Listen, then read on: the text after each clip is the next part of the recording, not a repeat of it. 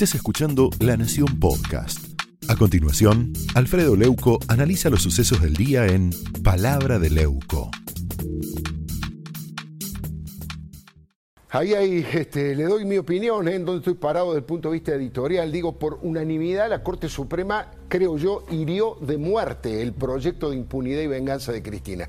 Esta es, por lo menos mi criterio, la conclusión política más importante que le generaba pánico a la jefa del jefe del Estado.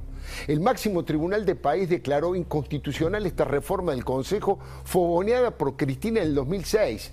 Y de esta manera los cortesanos, bueno, anularon la reducción de los integrantes de 20 a 13, lo que estábamos hablando. Esos cambios que le daban mucho más poder a los políticos oficialistas, permitió que Cristina avanzara hasta ahora a paso redoblado en su plan para zafar de todas las causas. De hecho, en siete meses la vicepresidenta pudo liberarse de tres acusaciones sin concurrir a juicio oral. Un verdadero despropósito, un inédito atropello autoritario. Cristina tiene varias causas, muchas están avanzadas, otras elevadas a juicio oral, y son en su mayoría por delitos gravísimos, corrupción, coimas, lavado de dinero, asociación ilícita y un colosal enriquecimiento ilícito. Y con la actual integración del Consejo de la Magistratura, bueno, los jueces que tienen puesta la camiseta de Cristina se sentían protegidos, blindados, podían hacer cualquier mamarracho porque no iban a ser sancionados. Y esto es lo que cambió la Corte con su fallo histórico. Ahora el Congreso va a tener que aprobar una nueva ley con una integración más equilibrada, con más presencia profesional y académica que le devuelva transparencia, equilibrio y prestigio a la justicia. Con esta nueva integración se van a poder designar y destituir jueces sin que tengan nada que ver las simpatías políticas de los magistrados y eso va a ser un avance para toda la sociedad republicana y un gran retroceso de Cristina que ya no va a tener la protección garantizada. Por eso Digo que la Corte hirió de muerte los sueños de Cristina eterna e impune. Y eso es un dato que le da mejor calidad institucional a la República y que le pone límites a la persona que le hizo más daño a la democracia y que la que más daño todavía puede hacer. Es una gran noticia para los que levantamos la bandera de la división de poderes.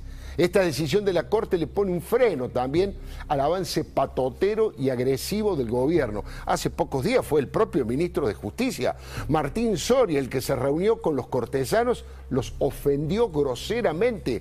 A la salida, el muy ignorante ministro provocó a la Corte, los desafió, dijo, no se van a animar a hacer lo que hoy se animaron e hicieron. Lo podemos ver a Martín Soria. El, simple hecho de que la sociedad, vos, yo o algún medio de comunicación, algunos periodistas, o que la sociedad en su conjunto pueda considerar capaz este, que la Corte Suprema de Justicia responda con fallos adversos ante una reunión y alguna crítica que le haga alguien o el gobierno por su funcionamiento, es evidente que estamos viendo una corte que no está siendo vista como un tribunal de justicia, sino como un actor político con, con prácticas semi-explosivas. Insisto, quiero creer que no es así, pero el solo hecho de que podamos interpretar el paso del día de ayer es un vuelto evidencia la crisis judicial que atraviesa este poder del Estado elemental, ¿no? que es la justicia. Bueno, quedó bastante claro, ¿no? Eh, me queda decirle que de todos los mundos posibles, tuvimos la suerte que nos tocó este, el mejor mundo del mundo.